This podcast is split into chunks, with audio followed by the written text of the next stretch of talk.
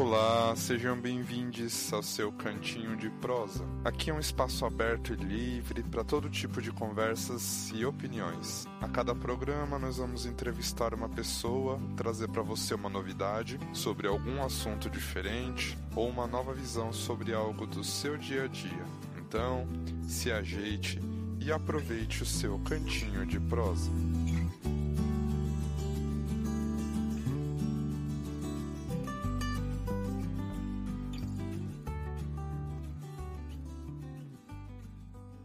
Olá, se você quiser sugerir algum tema, mandar perguntas, é só usar o arroba cantinho de prosa. E hoje nós vamos iniciar um programa que vai ser dividido em dois episódios. Uh, a gente vai falar sobre a relação entre as religiões e as pessoas LGBTQIA+. Nessa parte 1, que começa hoje, nós vamos ter uma pessoa da igreja evangélica, uma pessoa da Umbanda. Na parte 2, que deve ir ao ar daqui a umas duas ou três semanas, nós vamos ter uma pessoa da igreja católica e uma pessoa do budismo. E quem sabe a gente não consegue pessoas uh, de outras religiões para os próximos. Então, se você conhece alguém de alguma outra religião, se você é de alguma outra religião e gostaria de falar um pouquinho com a gente sobre isso, manda lá a sugestão no arroba cantinho de prosa. E os nossos convidados de hoje vão ser o Jack e o Johnny. Essa dupla dinâmica com nomes gringos, duas pessoas muito especiais que eu tenho uma honra muito grande em receber aqui hoje. O Jack é pai de santo no Terra, que é o Templo Espiritual Raios, Renova... Raios Renovadores de Aruanda. É isso, né?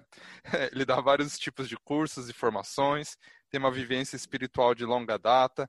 Bem-vindo ao Cantinho de Prosa, Jack. Agradeço, irmão Leonardo, aí pelo convite, a todos que estão nos escutando, por falarmos de um tema que é delicado, mas extremamente necessário. E enquanto uma pessoa que segue a espiritualidade de alguma forma, eu acho extremamente importante a gente falar sobre isso com certa frequência. Então, esse espaço aqui maravilhoso, eu agradeço por fazer parte também, poder falar um pouquinho do meu ponto de vista enquanto um bandista. Legal, muito obrigado, bem-vindo, Jack. E o Johnny? Ele que frequenta a igreja evangélica, além disso é um dançarino semi-profissional, que eu já sei, tem vídeos aí na internet dele. Dizem que ele foi expulso do coral da igreja porque ele mais rebolava do que cantava.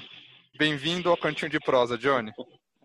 Muito obrigado. Oh, essa afirmação é verdade. Eu participava do grupo de música e de dança da igreja, então faz sentido. Muito obrigado pela, pelo convite. E é uma honra poder discutir e trazer esse assunto que é tão importante. Legal. Uh, bom, normalmente eu começo o podcast com uma pergunta mais light para a gente poder quebrar um pouquinho o gelo, introduzir o assunto. Dessa vez, nesse assunto, eu vou começar com uma pergunta já para tapa na cara da sociedade. Vamos ver o que dá. Uh, queria perguntar assim para vocês: as religiões elas vivem tentando trazer fiéis, angariar gente para poder disseminar né, a luz, a verdade, o conhecimento que elas julgam como correto. E dessa forma que elas vão se espalhando e vão crescendo né, através disso. Uh, não é muito fácil no mundo lá fora. E para as pessoas LGBTQIA, a gente sabe que, além de não ser fácil no mundo lá fora, socialmente, familiarmente, a gente sabe que na própria religião, muitas vezes elas têm que lutar contra a própria religião para poder, pelo direito de expressar e viver a sua própria fé, né? E aí eu queria saber de vocês isso. Não parece que essas pessoas, que ao invés de elas serem captadas pelas religiões, ao invés de elas serem acolhidas, elas acabam tendo que correr atrás para poder ter o próprio direito disso? Peço aí licença para falar, começando. Bom, eu enquanto dirigente de uma casa espiritual, eu tenho a visão, né, enquanto também um homossexual, de que de fato as, as grandes religiões elas tem diversos métodos para trazer os seus fiéis, né, para conquistar mais fiéis, e isso é bastante positivo, né, porque o, o sentido de toda religião é o religar ao sagrado. Né? No entanto, o homossexual, que também está incluso nesses grupos, né, onde as igrejas buscam falar né, é, dos seus conceitos, dos seus fundamentos, para trazer mais fiéis, o homossexual também está inserido nesses grupos, no entanto, não existe nada voltado à, à, necessidade do homossexual enquanto um ser encarnado que quer estar conectado com a religião, mas quase todas as religiões vão trazer alguma coisa de negativo referente a isso. Né? Quase todas as religiões vão querer uh, uh, trazer esse, esse homossexual para dentro né, do seu âmbito religioso, mas desde que, não para todas, eu sempre vou deixar isso muito claro, não é nenhuma generalização, mas que vai fazer com que o homossexual faça vista grossa, se faça de surdo, se faça de cego para algumas coisas que vão atingi-lo direta e negativamente. Então, em muitos casos, é o próprio homossexual que, por conta de uma necessidade, de um chamado, né, de alguma coisa que vem de dentro, ou até por uma necessidade externa, que faça com que ele busque estar ligado a uma religião, né? É, o homossexual é, é quem acaba indo atrás. E quando ele se sente bem no âmbito religioso, mesmo com alguns apontamentos negativos sobre o que somos, né, enquanto é, orientação sexual, acaba fazendo com que a gente tenha que enfrentar algumas coisas para poder vivenciar aquela religiosidade de uma forma plena para si mesmo, porque a religião não vai aceitar que eu, enquanto homossexual, continue exercendo a minha orientação sexual no mundo lá fora. Né? A maioria vai tentar mudar porque de alguma forma vão ensinar que aquilo é errado. Então, ou o homossexual se sente inserido nesse grupo de forma não plena, porque vai faltar alguma coisa, ou ele acaba se fazendo de surdo, de cego, fazendo vista grossa, fingindo às vezes que não sabe de alguns conceitos, porque, uh, no geral, né, ele acaba se sentindo bem por estar conectado com algo sagrado, mesmo sabendo que existem ali dentro alguns apontamentos, e em, alguns lugares diversos apontamentos, que falam que ele não tem a benção de Deus, por exemplo, por ser o que é. Esse, essa é a minha resposta para essa primeira pergunta. Sim, é, eu concordo bastante com, com o que você disse. É, a, a, gente tenta se encaixar é, a vida inteira, né? Quando a gente se descobre, né, quando a gente passa por esse processo de se entender como parte da comunidade LGBT, é, a gente tenta se encaixar a vida inteira. E na religião não é diferente, porque muitas delas pregam contra a nossa existência. Então a gente tenta ter essa conexão, essa religação com, com o divino, mas por um outro lado tem pessoas falando que a gente não pode, que a gente não deve, que a gente não é bem-vindo. Então a gente luta para existir, luta para luta para ter uma uma espiritualidade, uma religiosidade, praticar aquilo e é um é conflituoso, é difícil. É isso que o Jack falou. Às vezes a gente se, no geral, se sente é, bem em um determinado local e acaba tendo que fazer vista grossa para algumas coisas e porque praticar aquilo dentro daquela comunidade é mais faz mais sentido, pelo menos em algum momento da vida. Então, é conflituoso, é delicado e é muito pessoal também, né? É verdade. Johnny, eu achei, desculpa, eu vou falar, mas eu achei maravilhoso o que você disse da questão de lutar, né? É, a gente tem que lutar até mesmo para poder rezar. Sim, é, é, é bem isso. É bem isso. Haja fé, né? Haja fé. Haja fé, haja fé. Com certeza. Conta pra gente, então, um pouquinho da trajetória de vocês nas suas religiões. Por onde vocês já Bom, passaram, onde vocês estão hoje. Vou começar, então, falando do, falando de mim. Na verdade, começando a falar um pouco sobre a minha mãe, né? Minha mãe, ela teve uma criação católica. Ela nasceu no sertão da, da Paraíba e ela participou bem ativamente da igreja católica lá, do grupo de jovem, quase foi freira, mas os meus avós interviram e aí ela não seguiu. E quando ela veio para São Paulo, ela casou e aí teve eu e meus irmãos, eu sou filho mais velho. E ela quis, é, quis não, ela pretendia, né, criar a gente é, dentro da Igreja Católica. Aí a gente começou como indo nas igrejas, a gente foi batizado na Igreja Católica, mas a gente não se sentia confortável na missa, a gente é, não entendia o que estava sendo falado. A gente era criança, é, é difícil mesmo, era difícil entender aquela linguagem. E só que a gente não se sentia bem, a gente não queria ir e minha mãe nunca forçou. Mas ela falou assim: se vocês não se sentem bem aqui, então vamos procurar um lugar onde vocês se sintam bem. E eu lembro que foi uma peregrinação, assim, a gente foi para diversas religiões, a gente visitou centros espíritas, é, a gente foi em várias igrejas evangélicas, várias é, doutrinas, né, que tem as mais conservadoras, as mais abertas, é, com linhas de pensamento diferentes, né, e até que um dia uma senhorinha, que é amiga da minha mãe, é, convidou ela para ir, ir num culto da igreja que ela frequentava. E essa igreja é a Igreja Metodista Livre, e a gente aceitou o convite e foi e foi uma experiência muito boa. A gente se sentiu muito acolhido. Foi a primeira vez que é, frequentando, visitando as igrejas, uma pessoa me abraçou na porta e falou: "Seja bem-vindo". Isso fez total diferença para mim, pelo menos. Eu me lembro muito desse abraço até hoje, com muito carinho. Eu tinha sete anos de idade e isso foi o que me marcou. Eu me senti acolhido me senti bem-vindo ali. Eu não era só uma pessoa que tinha chegado ali para conhecer a igreja. Não, eles queriam que eu fizesse parte, queriam que eu fosse acolhido, que eu me sentisse bem e que eu fizesse parte daquilo. E com sete, desde meus sete anos até os 28 eu fiquei frequentando essa igreja e para mim era como se fosse a minha família ali. Era todo final de semana. Passei a minha vida praticamente toda ali. É, é, infância, adolescência, juventude, e eu guardo com muito carinho essa experiência. Hoje em dia eu não frequento mais nenhuma igreja, eu faço algumas visitas em igrejas de amigos, algumas igrejas que eu tenho vontade de conhecer, e também em outras religiões. Eu não nem quando eu estava na igreja eu me prendia muito na caixinha, é, nessa caixinha de ser evangélico, e eu sempre frequentei outras outras religiões, outras vertentes, e muito mais agora que eu não, não faço parte, então sempre quando tenho a oportunidade de conhecer e de ouvir algo bom, eu sempre vou.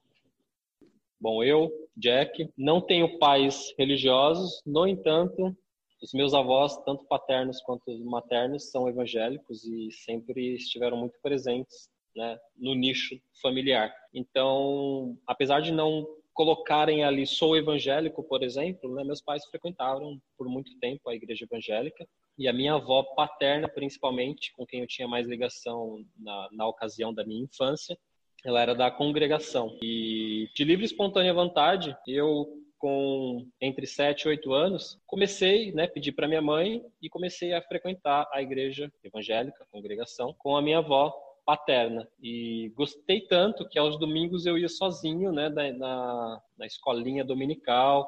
Frequentei também a Igreja Batista, né, e fui indo. Minha família já estava indo bem raramente, né, aos cultos, mas eu continuava indo. Todo domingo eu tinha meu compromisso de manhã. Isso foi de sete anos e meio até os onze, quase doze anos. E aí foi quando eu tive, da forma que eu coloco, né, minha primeira frustração religiosa eu era uma criança e eu adorava os desenhos da Looney Tunes e principalmente o personagem do o Diabo da Tasmânia. E no domingo, como era encontro das crianças, eu ia com a minha roupa comum. E aí eu fui, né, num determinado domingo, eu tinha quase 12 anos, eu fui para o encontro com uma, uma calça jeans, eu me lembro até hoje, um boné rosa com, com a aba preta, e uma camiseta do Diabo da Tasmânia, escrito Diabo da Tasmânia. E eu fui impedido de entrar na igreja porque a camiseta estava escrito Diabo. Na minha cabeça de criança, é, apesar de não entender muito bem o que estava acontecendo ali, eu me lembro da minha sensação de revolta. E a partir daquele dia, quando eu cheguei em casa, eu falei para minha mãe que eu não acreditava mais em Deus, com quase 12 anos. Eu falei, não acredito em Deus, não, é mentira. E aí comecei, né? Com a minha cabecinha ali infantil, eu comecei a, a, a questionar, tipo, ah, o ancião falava que não podia fazer tal coisa, como por exemplo, ingerir álcool, assistir televisão, entre outras coisas. E eu via, né, muitas pessoas que estavam ali dentro comigo que faziam isso. Eu até perguntava, né, ah, mas o, o, o ancião, né, da igreja falou que não podia tomar cerveja e você está tomando. E aí a resposta que os adultos me davam era: não questione as coisas de Deus. Demorei anos para perceber que eu não estava questionando as coisas de Deus, eu estava questionando as coisas dos homens que se dizem de Deus, né? que se diziam de Deus. Então, dos meus 12 até 23, 24 anos, eu assumi a, a minha personalidade, a minha postura de ateu. Eu não acreditava em nada. Eu não acreditava nada que viesse de religião.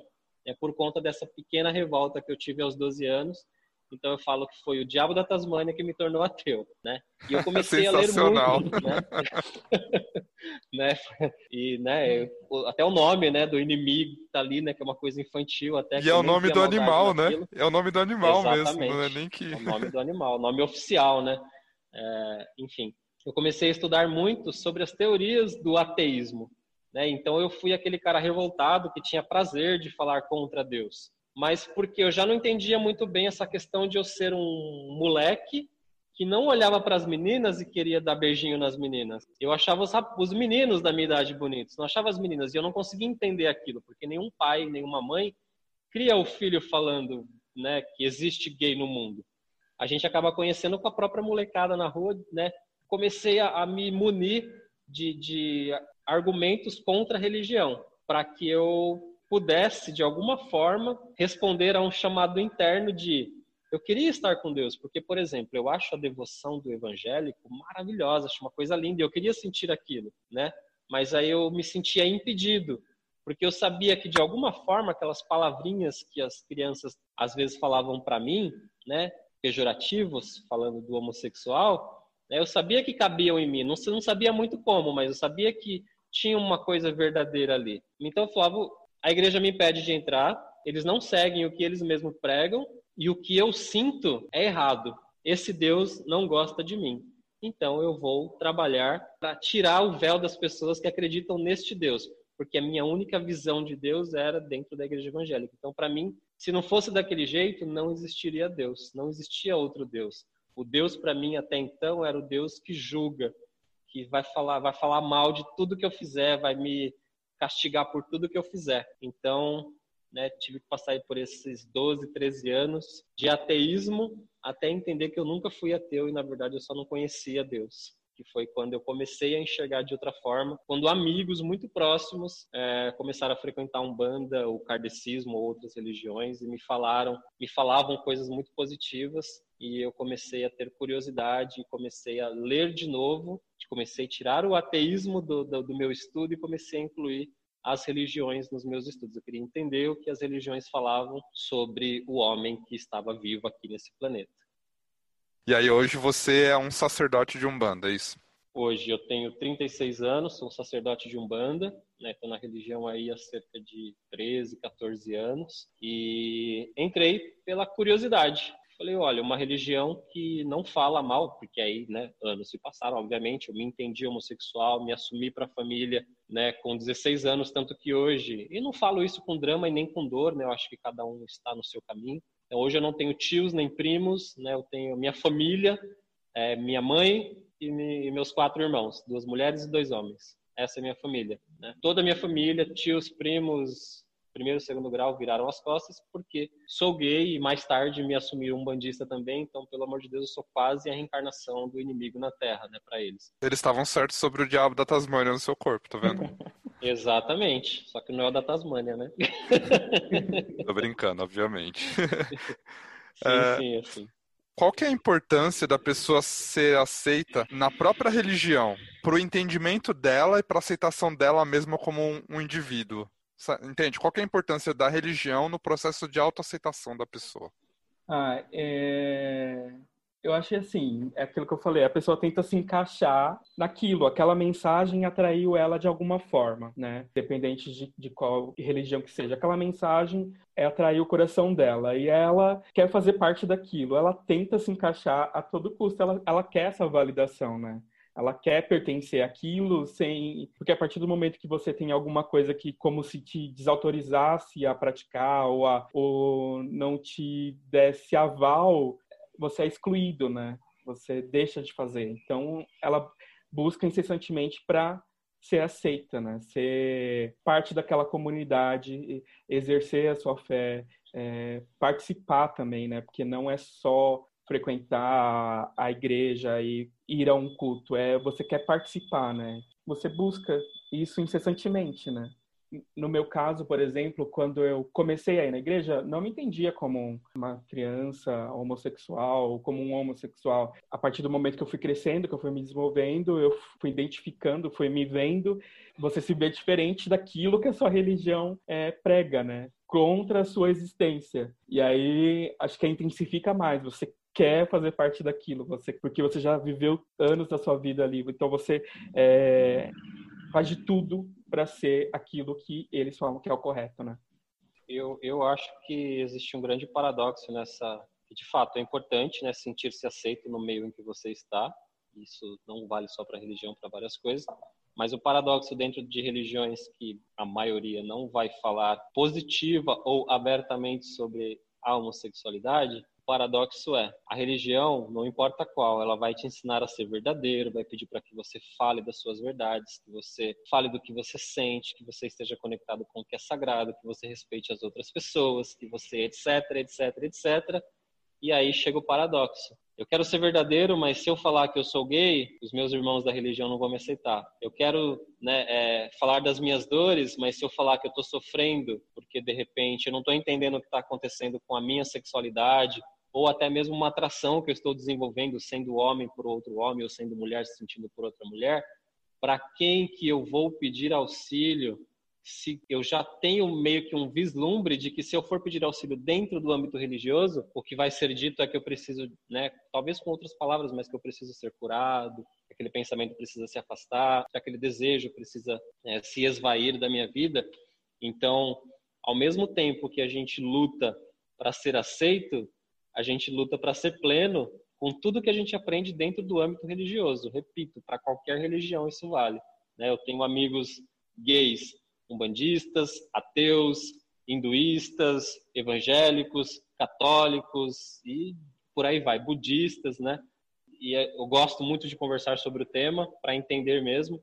E aí tem essa coisa, eu quero ser aceito, mas eu não posso ser plenamente aceito, porque eu não posso ser plenamente verdadeiro, porque a própria religião me coíbe, né, de, de ser quem eu de fato sou.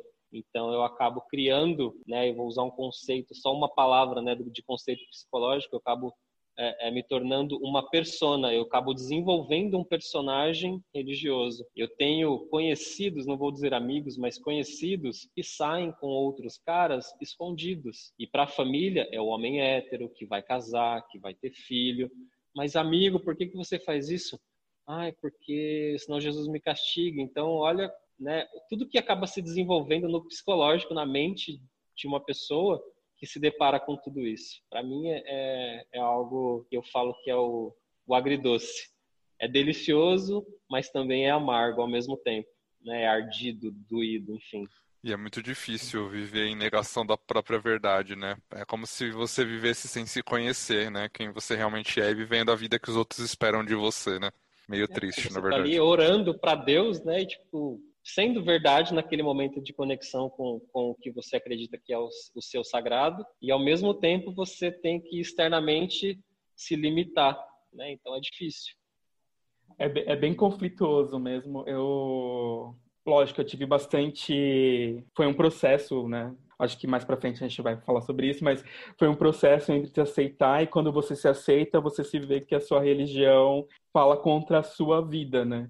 E aí você fica num, meio que num limbo sem saber para onde você vai, se você é, sai da igreja, você é um desviado e você é, desonrou a Jesus, a, a Deus e tal.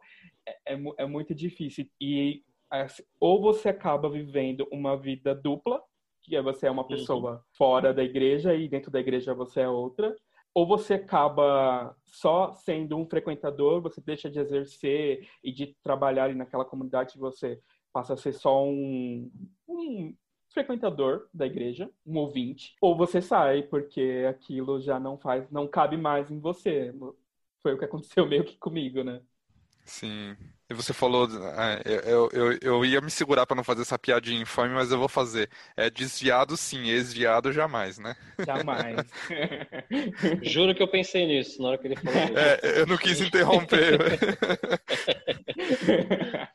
Queria saber de vocês, por que que de uma maneira, é, de uma maneira geral, as religiões têm tanta dificuldade em lidar com pessoas LGBTQ? Uh, por exemplo, porque assim, historicamente, se a gente for pegar lá da história da humanidade, era, eram relações comuns e aceitáveis, eram toleráveis, é, desde das religiões mais antigas, enfim, era bem comum nos, nos diversos povos. Depois começou aquele eixo judaico-cristão, né, em que o judaísmo condenava, tinha até pena de morte para isso, e o catolicismo, como se derivou daí, também acabou trazendo toda essa bagagem de condenar, né, a, a esse tipo de relação. E aí, o, sabe o que é curioso? Que quem deu a abertura para se falar sobre isso foram os protestantes, na verdade, né? Então, com a reforma protestante, existiu a, a, a, questão de que a interpretação das palavras dos textos sagrados da Bíblia, enfim, não eram de exclusividade lá do, do Papa, e sim que é, o que se fala assim é que mudou a estrutura, né? De uma estrutura uh, vertical, onde o Papa é, comandava tudo que estava abaixo dele, para uma estrutura horizontal, que no protestantismo é isso. Cada pastor, cada igreja tem a sua linha de pensamento, tem o livre interpretação dos textos sagrados. Então, o engraçado é isso, né? Que os protestantes, na verdade, na verdade que abriram essa discussão é, para livre pensamento, e hoje em dia a gente vê a igreja evangélica em geral mais radical é, em relação a esse assunto. E hoje em dia quem é mais aberto são os espiritualistas, né? Que a gente sempre é, a, acaba tendo essa visão. E aí eu queria saber de por que, que essas religiões impactam tanto nos assuntos de pessoas LGBTQIA+. Onde que pega? Então, olha, eu acredito que a gente pode mencionar uh, a Bíblia, né? Texto, os textos sagrados. E a gente tem em Coríntios e em Timóteo aquela questão de não se deixem enganar, nem morais, nem idólatras, nem adúlteros e nem pederastas, caluniadores, trapaceiros herdarão o reino de Deus. Isso é Coríntios, né? Por exemplo. E ali a gente tem o uso de duas palavras é, gregas, né? Que é um malacóia, não sei se essa é a forma correta de falar, né? Eu falo como, como se escreve. É o malacói e o arsenocoitai, que foi traduzida né, nas novas traduções, nas mais recentes, como homossexual. Né? É, a estrutura delas está se referindo né, ao ato da pederastia. E a pederastia é o sexo do homem adulto com uma criança. Né?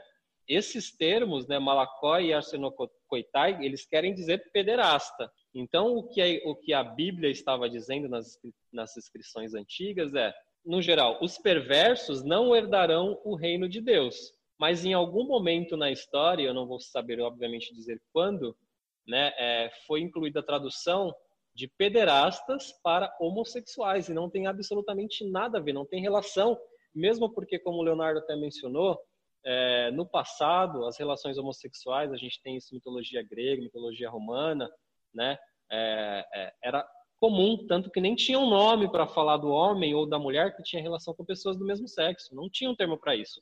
Eram simplesmente homens e mulheres. Uns gostavam de homens, sendo homens, outros gostavam de mulheres, sendo homens, e o mesmo valendo para as mulheres. Ou em ambos, algum momento, né? a tradução. ou ambos, exato. Né? Também existia muito. A gente pode ver isso nas séries que a gente como Spartacus, Game of Thrones, essas séries né, medievais, que mostram isso de forma muito comum. Gladiadores tendo relações quase de casamento com outros homens, né? E eram respeitados como homens e ponto. Né? Em algum momento entra essa questão né, de, de, das más traduções e aí pederastia virou homossexuais, como se homossexuais também não fossem herdar o reino de Deus. Então, para mim, tem início a partir dessas traduções erradas, quando começa a haver muita manipulação do próprio homem religioso sobre tudo aquilo que ele entende como uma liberdade, porque quando eu dou liberdade e conhecimento a uma pessoa, principalmente ao meu seguidor, né, enquanto um, um, uma representação de uma religião, por exemplo, um pastor, um dirigente, um padre, que seja, eu tenho uma chance muito grande de perder esta ovelha do meu rebanho. Então eu tenho que pastorear. E para pastorear, eu preciso que eles estejam simplesmente aceitando como verdade aquilo que eu faço e aquilo que eu falo. E, e entrando a doutrina do medo. Olha, está escrito na Bíblia: se você for homossexual, o homem que se deita com outro homem não é digno né, da salvação. Se você fizer isso, se você praticar isso, o reino de Deus se fecha para você. Quem quer perder o reino de Deus? Se eu estou olhando para a figura do sacerdote, no geral, aí usando para usar um termo só, Aquele é o meu pastor.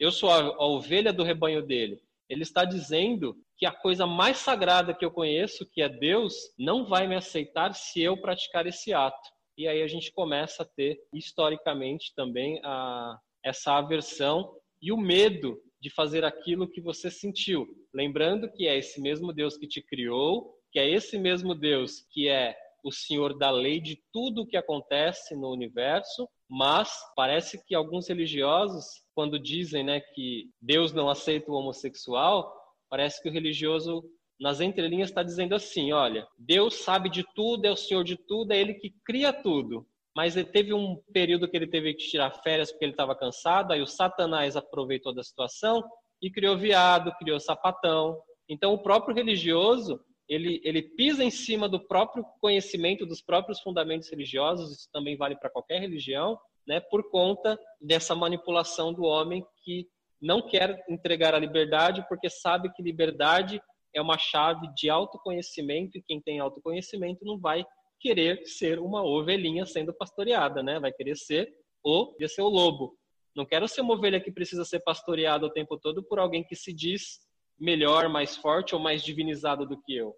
Eu sou Deus também, né? Então, eu até me, me, exalto um pouco, mas é isso. Johnny fala isso, então eu não, vou falar sozinho. Mas é isso mesmo, porque acho que o, o, questionar é a coisa que mais abala a estrutura de poder, né? E a religião se baseia numa estrutura de poder, o sistema político se baseia numa estrutura de poder, e é, o questionar é o que mais abala todas essas estruturas, sem dúvida, né?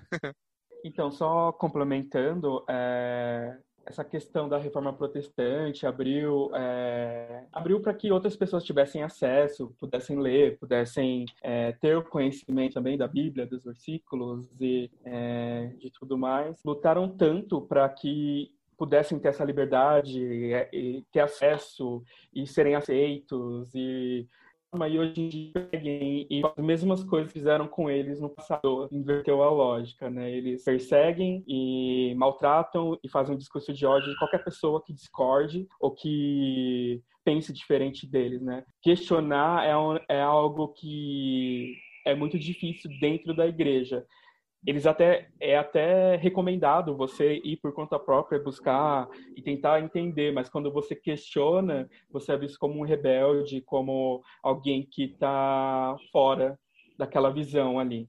E referente aos textos que fala que fala sobre a homossexualidade, né? Na verdade, ao meu entender, né, ou a minha visão, é, as pessoas tiram aqueles textos de contexto e manipulam da forma que eles acham melhor, assim, da forma que vai causar mais impacto, da forma que vai causar mais medo, da forma que vai causar mais ódio, e acabam tirando o contexto histórico e o contexto daquele texto ali. Se você for ler o texto completo, é, não está falando sobre a homossexualidade, está falando sobre ritos religiosos, que para aquela religião não era o que eles queriam. Então, eles estavam descrevendo ritos religiosos que eles não queriam que tivessem a religião é, judaica, né?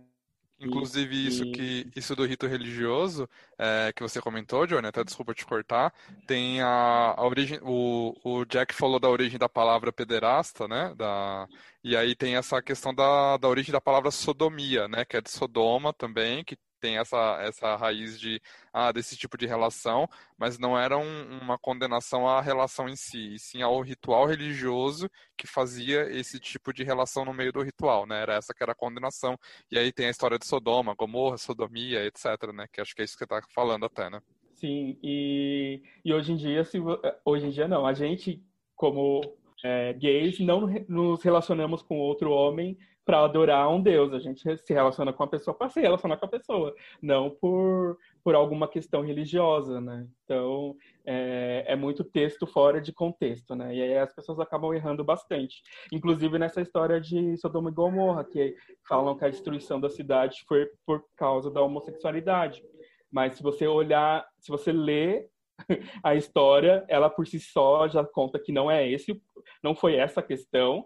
E se você olhar outros textos bíblicos, fala que a destruição dela foi porque eles eram é, é, não eram bons é, bons com estrangeiros, é, praticavam violência. Não tem nada a ver com homossexualidade e nem com orientação sexual em si, como a gente hoje.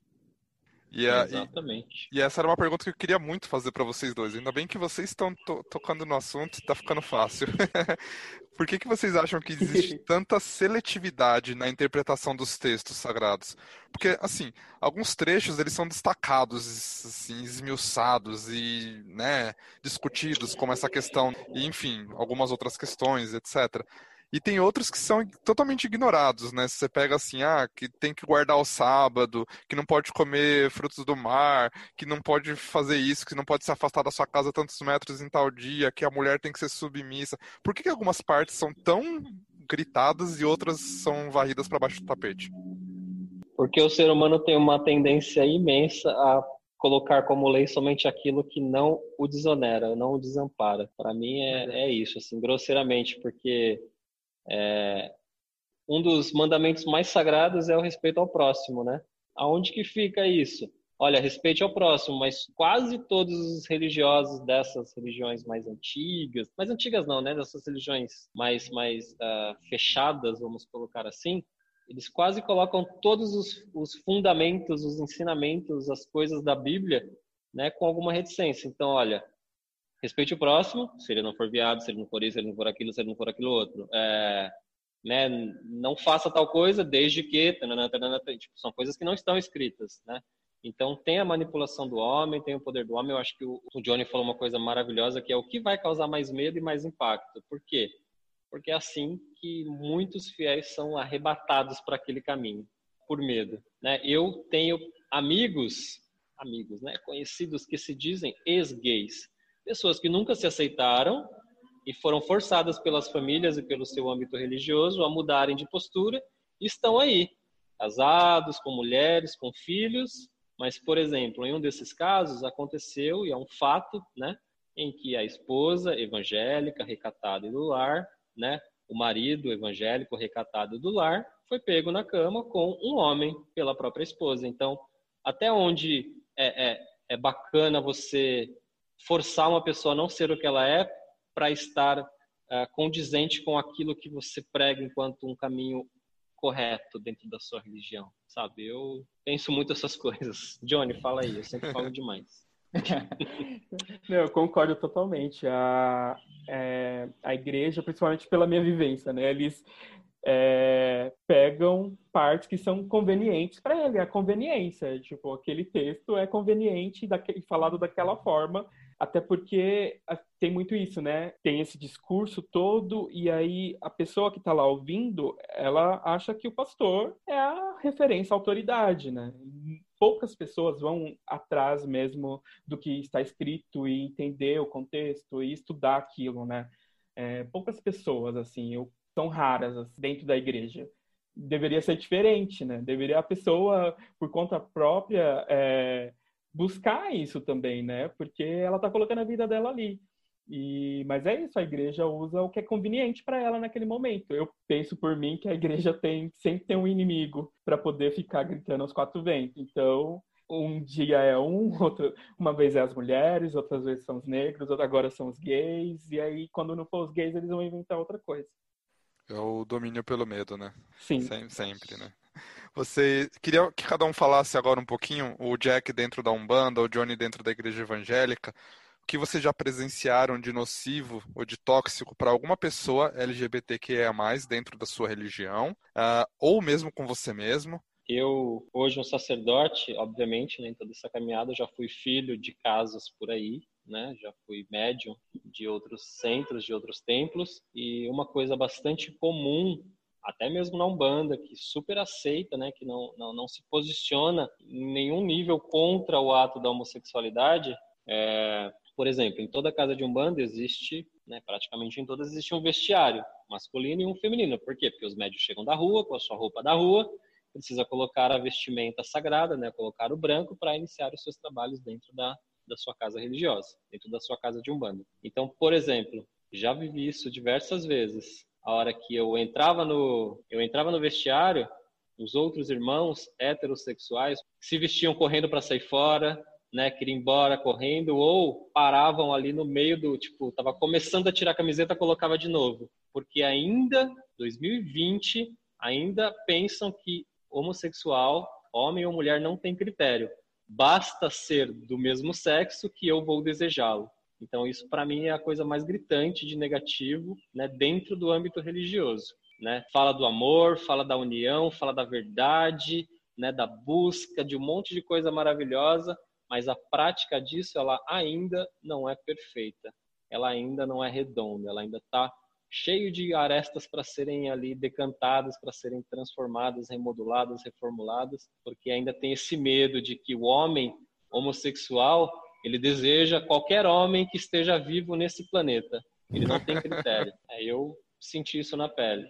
E já vi casas também que hoje a gente tem aí, graças a Deus, é, bastante vivência dos irmãos que são é, não binários, né, que são outras nomenclaturas que chegaram, ou até os irmãos que se entendem como trans, por exemplo, aqui na minha casa, vestimenta sagrada, homem veste filá, né, que é a, a, a toquinha que a gente homem coloca na cabeça, por padrão, por fundamento, e tem uh, a cobertura de cabeça das mulheres, né? E aí aqui na, na, minha casa, na tenda espiritual Raios Renovadores de Aruanda, funciona como?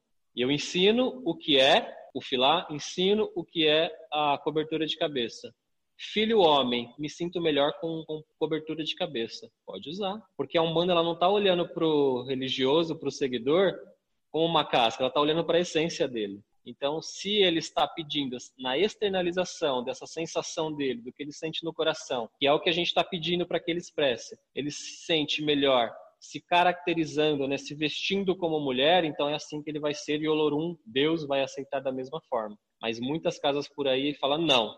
Se você, por exemplo, uma filha de uma outra casa veio me pedir ajuda uma vez porque ela se descobriu transexual, então uma mulher, né? E ela foi conversar com a mãe de santo dela, mas éramos amigos, e ela falou: "Olha, a mãe de santo respondeu assim para ela: se você fizer isso, Aruanda não te aceita mais. Aruanda é o nosso reino sagrado, né? Seria o reino dos céus para os irmãos de outras religiões. É a nossa Aruanda. Ou seja, uma mãe de santo, de umbanda, com nome, com história, dizendo para a filha: ó, se você for verdade, Deus não quer mais saber de você. Aonde que está a verdade, então, que foi tão pregada, tão ensinada, tão compartilhada? Então, a gente tem que olhar para o ser humano como uma essência e deixar ele se expressar da forma como ele sente que deve se expressar, porque ali reside a verdade, ali reside o sagrado dele.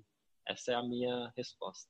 Eu acho que isso, eu acho que isso choca mais ainda por vir de uma religião espiritualista, que, em que teoricamente o corpo é passageiro e a alma não tem sexo, não tem gênero, né? Isso acaba chocando muito mais.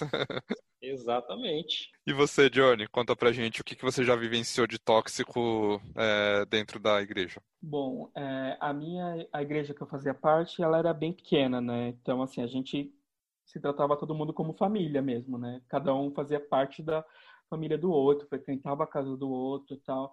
Então, é, eu nunca tive uma coisa muito. algum acontecimento muito nocivo, assim, que me incomodou muito, né? A não ser a questão de. É, a cobrança, a pressão para arrumar uma namorada, né? Mas aí eu tinha meus truques de conseguir, de conseguir me desvencilhar disso. Mas eu fazia parte do grupo de coreografia da igreja, né? Eu era. Eu fui líder do grupo de coreografia e às vezes a gente apresentava em outros lugares. Então, às vezes eu estava, várias vezes já, já, aconteceu comigo de estar tá, é, indo pro, né, pro púlpito e ouvir xingamentos da, da do povo que estava sentado. Ah, tipo, ah, isso é homem, ah, isso é, isso é um viado dentro da igreja.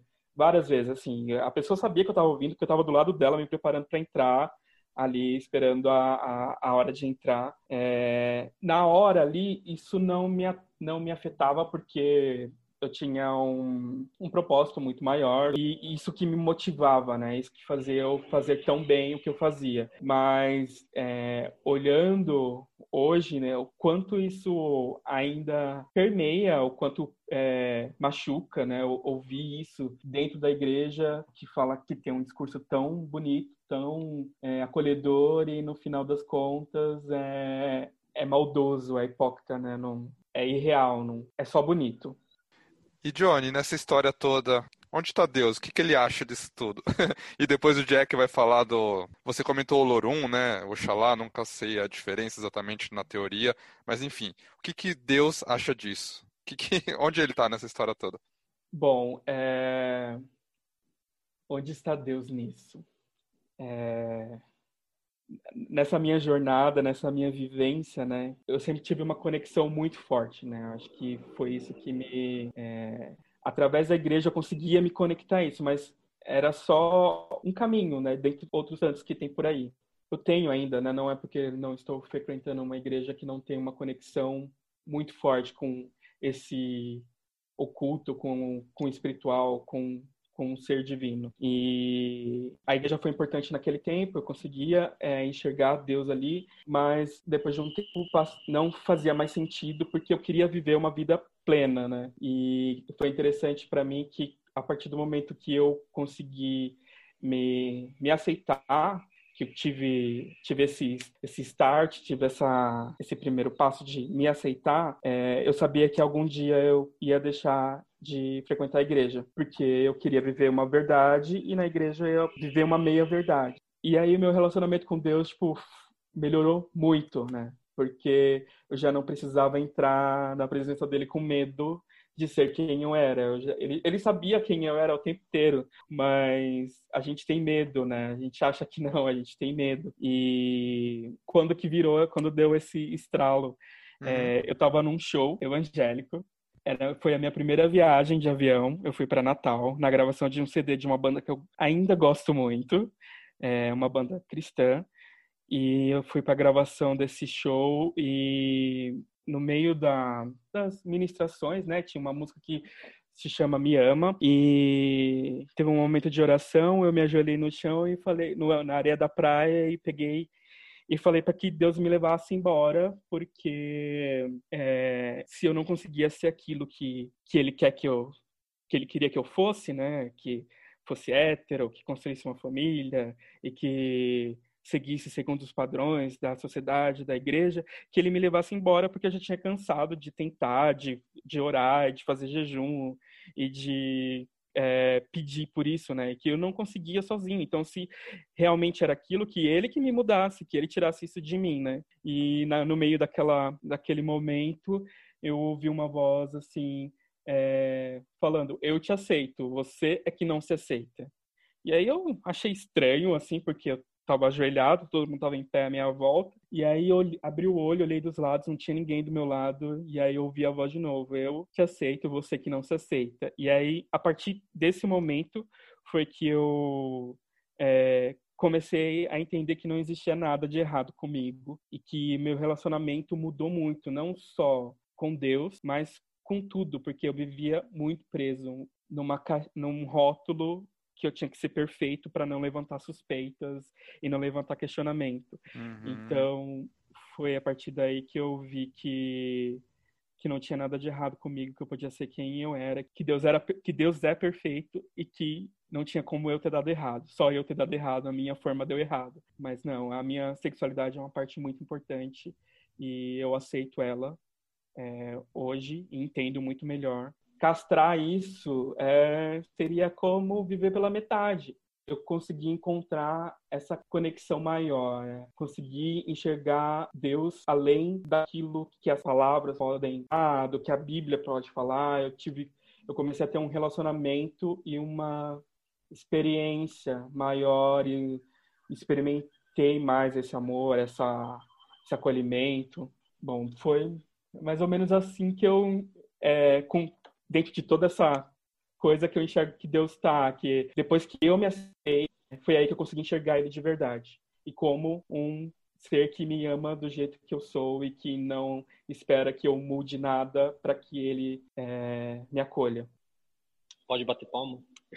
né? Fica tímido Johnny, aqui. obrigado por compartilhar, eu né, agradecendo, mas é porque realmente me, me toca ouvir tudo isso e me inspira a falar também, né, da minha parte. É, só para não ter nenhum tipo de, de, confusão, Oxalá é o sincretismo de Jesus Cristo na Umbanda, né? Então nós não chamamos Jesus Cristo de Jesus Cristo, chamamos de Oxalá, falando aí rapidamente. E Olorum é Deus, né? Que é a união de duas palavras africanas, né? Olor e Orum. Então, Olor, Orum é o Senhor do céu, que é Deus. Então, é, muitas religiões acabam falando para a gente, né, enquanto umbandistas, isso vale para o geral, que nós não acreditamos em Deus, porque chamamos ele de Olorum, né? E aí eu pergunto, então o irmão americano que não chama Deus de Deus, chama de God, por exemplo, ele também não acredita em Deus, é isso? Não, mas aí outra língua, eu falei então, né? Eu solto um palavrão mental e falo então. Olorum é só uma palavra para Deus em outra língua, né? Partindo disso, se ele é o Senhor do céu, e falando enquanto um bandista homossexual, se ele é o Senhor do céu, aquilo que se prega que é infinitamente bom, né? Que só faz única e exclusivamente o bem e que é o Senhor de tudo, que criou tudo, do mínimo ao macro, do, sabe, da menor à maior coisa existente, foi criado, gerado por Deus. Em que momento ele se esqueceu que ele era o Senhor de tudo e deixou com que outra coisa criasse seres que não seguiriam o mesmo padrão de vida, né, que a maioria, vamos colocar assim, para não prolongar. Então, para mim, Deus, é, acho que está muito próximo do que o Johnny viveu. Quando eu me aceitei plenamente, sendo o que sou, e consegui, dentro de uma busca espiritual, reconhecer Deus e não com a visão que o homem vende para mim, mas com o que eu sinto, aí foi praticamente como ouvir Deus falar assim para mim: Filho, eu sou o que você entende que eu sou e não o que os outros dizem que eu sou. Porque eu estava acreditando em Deus pelo conceito terceirizado e não pelo que eu sentia no meu coração. Por isso que no começo da, da, da, do nosso bate-papo eu falei que eu nunca fui ateu, na verdade. Eu só não sabia como chegar àquele Deus que eu sentia dentro de mim. Então, por falta de nomes e de grupos, eu me inseri num grupo ali de ateu. Então, é, Deus, a minha conexão, onde está Deus, o que ele acha de tudo isso, eu acho que é óbvio, né, que Deus não é humano, não tem nenhum dos valores humanos, graças a Deus, né? Por isso ele é perfeito, como é essa energia, essa força, essa coisa toda que é Deus, que é o todo da criação. Mas uh, para mim, ele é um cara super de boas, que deve dar risada desse monte de conceito que a gente cria errado em nome dele, para termos poder, para termos é, engajamento, para termos número, para termos nome, né? Deus está muito além disso. Quando eu me entendo e me aceito como sou de fato e sei que as minhas ações estão embasadas em fazer o bem para mim, para os meus familiares, para os meus amigos, para um desconhecido, para as plantas, para os animais, então Deus está me abraçando, está de mãos dadas comigo todos os dias, independente se quando eu chegar na minha casa à noite, eu sendo homem, eu tenha um outro homem me esperando para se deitar na cama comigo, ou se de repente sou solteiro e tenho um homem na segunda, um homem na terça, um homem na quarta, porque me Deus, é, Deus me deu o livre-arbítrio para todos nós. Então eu faço dele o que eu quiser e é a própria lei divina que vai fazer com que eu colha bons frutos ou maus frutos de acordo com aquilo que eu estou plantando.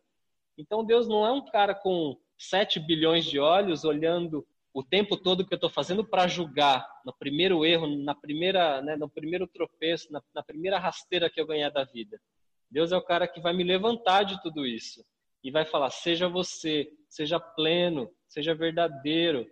Então, quando eu entendi tudo isso, aí foi com os meus vinte e poucos anos e foi dentro da Umbanda, mas não acredito que Deus esteja só aqui, tá? Para mim, Deus está em todas as religiões, né? É, eu falei: nossa, Deus é fantástico. Deus é o máximo, porque eu expresso Ele e eu sou gay. Eu já perguntei isso até para a entidade. Falei, mas e aí? Todas, todo mundo fica falando que ser gay é errado e você, preto velho, você caboclo, você Exu, você boiadeiro, incorpora em mim, mas eu sou casado com um homem, vocês sabem disso? É claro que eles sabem, né? A filha, a gente está olhando ao coração, é o que Deus está olhando, são as suas ações, não está olhando quem você ama. Que bom, filho, que você consegue amar alguém, mesmo que essa pessoa seja da mesma polaridade, da mesma, né, do mesmo sexo que você. Então, para mim, Deus, dentro da Umbanda, da forma como eu vivo, como eu ensino e como eu aprendi, é essa totalidade, né? É uma frase que eu uso muito sendo um sacerdote gay é que Deus é diversidade.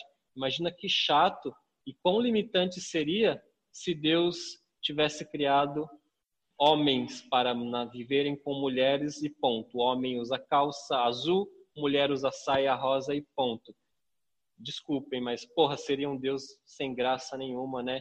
E aonde estaria é, é, a olhos nus o que a gente fala de Deus, que é ser infinito. Então, se Deus é infinito, infinitas são as suas realizações. E, e não, exatamente, não só infinitas as realizações, como imutável é a verdade. Porque esses conceitos de certo e errado, azul, rosa, tudo são coisas que a gente muda ao longo do tempo. E a gente limita a Deus a essa visão nossa mutável de uma verdade, coloca Deus é, talvez restrito ao que o homem acha certo e errado, né? Sendo que a verdade talvez seja acima de tudo o ser isso. Humano, o ser humano gosta de humanizar Deus, e Deus não é um homem.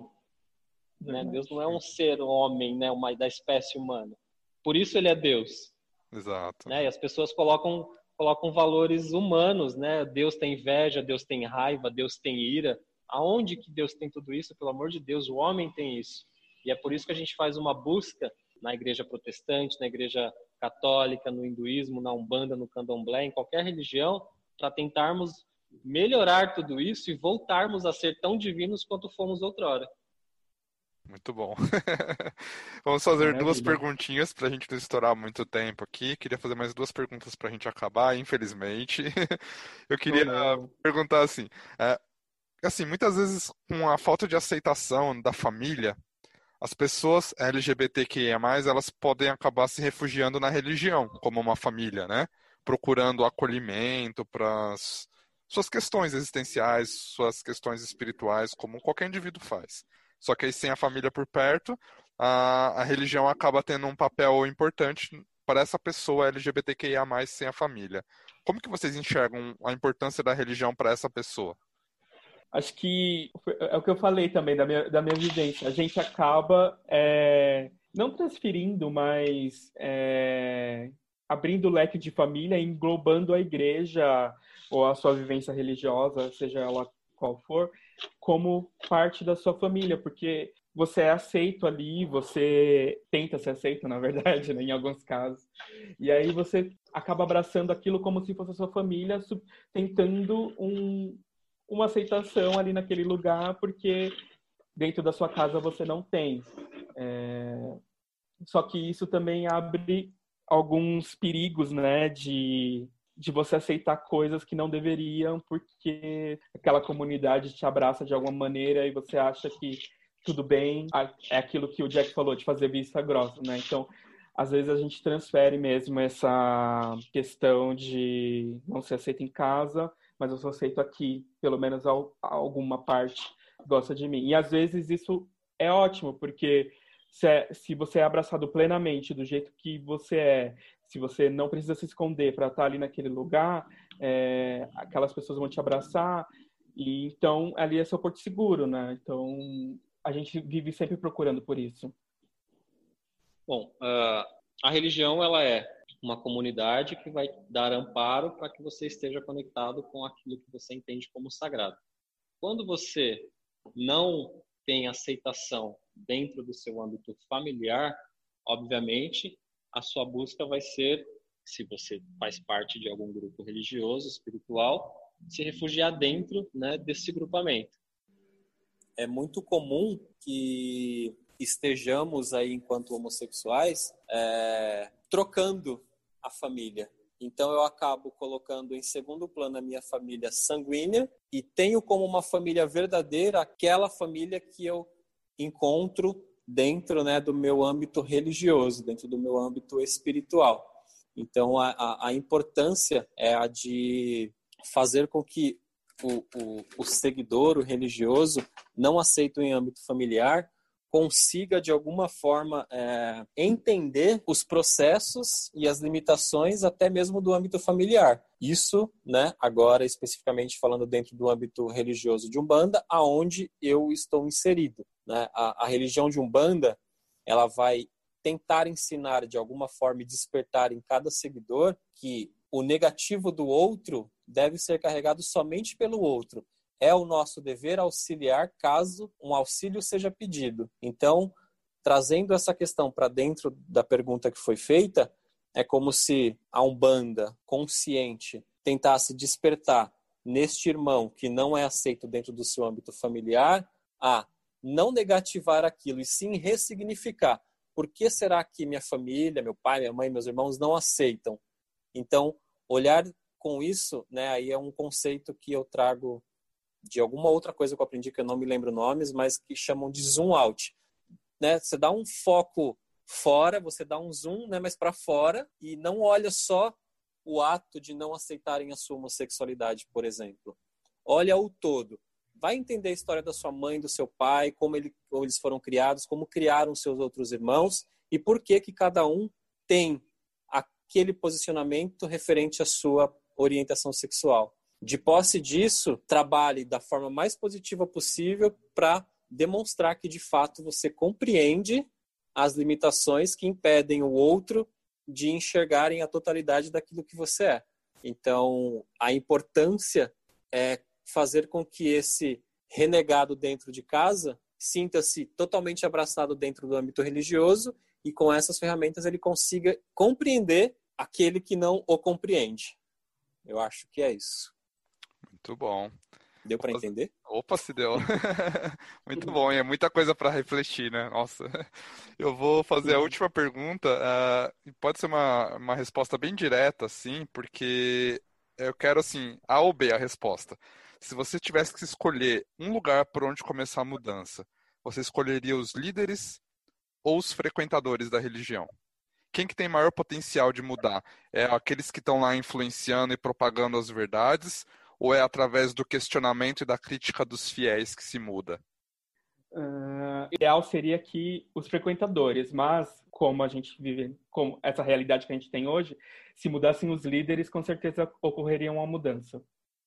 Minha resposta são os líderes somente pelo fato de que são pessoas que acabam sendo escutadas, né? Então, eu trabalharia dentro da Umbanda no sentido de mudar a mentalidade dos líderes. Como eu não sou de religião nenhuma, eu vou falar o. Vocês escolheram A, eu vou escolher B, porque eu acho que quando a gente ensina as pessoas a pensar, a gente tira a dependência de toda vez ter que doutrinar os líderes numa nova doutrina, numa nova forma de pensar. Tipo, as pessoas evoluem por si próprias. Mas é a minha visão e está fora de religiões, porque eu não sou de religiões, enfim. É isso. Mas ótimo. Bom, então vocês já sabem que podem usar o nosso arroba cantinho de prosa. Nesse arroba você vai enviar suas sugestões de temas para os próximos episódios, suas perguntas, suas uh, questões sobre o que foi falado aqui hoje. E agora o Jack e o Johnny vão deixar os arrobas deles também, para que vocês possam chamar eles na chincha, discordar de alguma coisa que eles falaram, ou perguntar né, para eles esclarecerem alguma coisa mais a fundo que eles tenham comentado. É a vez de vocês. Uh, o meu pessoal é arroba jackflower. Flower, a palavra flor em inglês sem as vogais. Então é J-A-C-K-F-L-W-R. E o do nosso centro religioso é o arroba terra de Umbanda. Podem perguntar, reclamar, falar o que quiserem, que estou aberto a tudo. É, então, meu arroba pessoal é Johnny é, Be Good. É, Johnny é J-O-H-N-Y. E de bola, e de escola, underline good, que é bom em inglês. Então agora vamos para a indicação do episódio de hoje. Eu vou indicar para todos os que quiserem. Não tem cunho espiritual, eu acho bastante importante falar disso, né? Apesar de ter um cerne espiritual nesse bate-papo. É um podcast no Spotify chamado Erguer a Voz. Ele é apresentado pela Simone Grazielli, pelo Lucas Dantas, que são dois lindos que falam aí sobre o, o empoderamento né, da comunidade LGBTQIA+. Então, fica o convite, é a única indicação que eu quero fazer, porque eles tratam de coisas bastante importantes, é, principalmente nos dias de hoje, em que tantos horrores acontecem aí contra a comunidade gay, e lá eles debatem bastante coisas importantes que eu acho bacana todos que estiverem interesse nesse tema ouvirem. Erguer a Voz é o nome do podcast. Legal, podcast Erguer a Voz. E é muito legal uh, você comentar de podcasts que tratam uh, dessa temática LGBTQIA, porque inclusive existe uma rede, eu não sei até se você, Jack, conhece, que é a rede LGBT Podcasters. Uh, existe o arroba deles no Instagram, que é LGBT Podcasters, tem o site. E dentro dessa, dessa rede existem quase 70 podcasts da comunidade cadastrados, então com episódios diários, semanais, mensais. Então tem vários episódios, é uma rede bem legal de conexão e de desconstruir uma série de conceitos. Se você não conhece, Jack não conhece, fica o convite. E para quem não conhece também, é uma rede bem legal aí para acompanhar. Não conheço, Léo, e agradeço porque me interessa bastante tudo que tem essa temática eu vou atrás. É, legal. Bom, eu não tenho muito é, material para indicar referente ao assunto, mas tem um vídeo que eu gosto bastante, que é do canal é, Muro Pequeno, que é do Murilo. E ele no o título do vídeo se chama O que a Bíblia não diz sobre a homossexualidade. E eu gosto bastante desse desse vídeo porque ele explica bem os que a igreja usa para atacar os, os, homossexuais. E no final ele faz, eu não vou dar spoilers, eu acho que seria legal vocês procurarem, mostra um versículo que nunca tinha visto em nenhum lugar, então é, indico esse vídeo é, desse canal, é, chama Muro Pequeno, e uma indicação assim aleatória, eu vou indicar o Black Skin da Beyoncé. Todo mundo deve assistir. É mortal esse filme, né? Acho que é uma boa dica. A última pergunta, então, do episódio de hoje é ao quadro Sentido da Vida. Nesse quadro, a gente faz uma pergunta completamente aleatória e aí é a sua vez de filosofar um pouquinho sobre. A pergunta de hoje é: o que é acolhimento para você? Queria saber se um abraço bem dado pode mudar o dia de alguém mesmo. Como, você, como fazer alguém se sentir acolhido verdadeiramente? Acolhimento, na visão deste nobre ser humaninho aqui, é respeito à verdade do outro. Nós estamos numa comunidade, numa sociedade que ainda se sente ferida por toda a verdade que não faz parte do próprio eu. Quando eu oferto um auxílio, seja ele de que forma for para alguém, eu estou abrindo as portas da minha casa. E quando eu abro as portas da minha casa para alguém e não julgo o que ela vive, o que ela viveu, não julgo os erros, ou até mesmo não julgo aquilo que eu pessoalmente talvez não ache correto, eu estou verdadeiramente acolhendo. Então, para mim, acolhimento é respeito à totalidade do outro ser humano. E aí a gente entra numa questão de empatia, né, de verdadeira união e um exercício de algo divino, mesmo que eu não tenha nenhuma religião, mesmo que eu não siga absolutamente nada espiritual, o verdadeiro acolhimento é poder, de fato, abraçar a pessoa na sua totalidade e não abraçar somente aquilo que eu acho positivo para o meu eu pessoal. Eu tava com medo dessa pergunta, né? Eu acho que é o quadro que, que ah, deixa com medo. mas foi fácil, vai. Foi boa, foi, foi, foi, foi de é uma, é uma pergunta gostosa. É... Bom, acolhimento, eu acho que é você entender, é, ter empatia e, e ser integral, tipo, sem reservas, sem vírgulas e porquês e serás. Você ser total e é, englobar aquela pessoa plenamente, do jeito que ela é, sem querer é, colocar em cima dela a sua a sua verdade, aquilo que você acredita, mas naquele momento e, na, e, e que ela precisa é, entender a integralidade dela, é, o que o total dela, a totalidade dela, sem reservas. Eu acho que é isso que é acolher, é você permitir que o outro seja ele mesmo com tudo que ele carrega, seja é, defeitos, seja é, qualidades, aceitar isso, entender isso. E eu acho que sim, um abraço mudaria, muda a, o dia, a vida, marca pessoas. A minha vida mudou por causa de um abraço, é, desde aquele dia que eu é verdade, né? Acolhido. E ó, a minha é. pergunta já estava feita, hein? E olha, fez sentido, que bom. Pois é, e eu me senti muito acolhido ali naquele abraço. Era aquilo que eu precisava, né? E fez sentido durante muito tempo aquele abraço. É, lógico que tem, não são flores tudo, mas enquanto eu estava ali fez sentido, né? Fez. Eu me senti abraçado, eu me senti acolhido e carrego isso com muito carinho, mesmo que hoje não esteja participando daquela comunidade, né? Então é isso o episódio de hoje. Muito obrigado pela presença dos dois aqui hoje. Acho que foram é, foi uma salada de frutas de religiões, de conceitos, mas no fundo a linguagem universal do amor, a, univers, a linguagem universal da empatia, da tolerância é a que tem que prevalecer. E eu queria agradecer especialmente pelo respeito que vocês trouxeram aqui hoje. Eu acho que mesmo sendo duas religiões completamente diferentes, e no fundo não são nada diferentes, né? Mas é, eu acho que o, o respeito foi muito gostoso, foi uma discussão mega construtiva. Eu fiquei muito feliz de ter participado junto com vocês disso aqui hoje. Obrigado. E eu, particularmente, bastante agradecido também pelo espaço desse cantinho de prosa para a gente falar de coisas importantes, né, com uma linguagem bastante livre, sem nenhuma imposição de nada, onde a gente pode, de fato, compartilhar com respeito, com amor, com carinho, com verdade aquilo que a gente sente, aquilo que a gente vivenciou. Eu acho que a parte mais fantástica dessa prosa de hoje, né, com o Leonardo, com o Johnny e com todos os que estão aí nos escutando, é justamente o respeito, né? E lembrar que não importa se eu sou macumbeiro, se eu sou do xamanismo, se eu tomo ou não ayahuasca, se eu tenho religião ou não, né? No fim, a gente é tudo irmão, como vocês podem ver aqui. Um irmão sem religião, o Johnny, que tem aí uma. Me corrija, Johnny, se eu estiver errado, né? Uma essência de caminho evangélico, né? Somos todos irmãos, estamos aqui nos respeitando e falando dos nossos sagrados, que no fim né, vão é, é, se encontrar no mesmo lugar, que é Deus. Então, para mim, isso foi a melhor coisa de ter participado e eu me sinto bastante honrado de poder falar sobre a homossexualidade dentro de um caminho espiritual com pessoas de tanto respeito, de tanto carinho.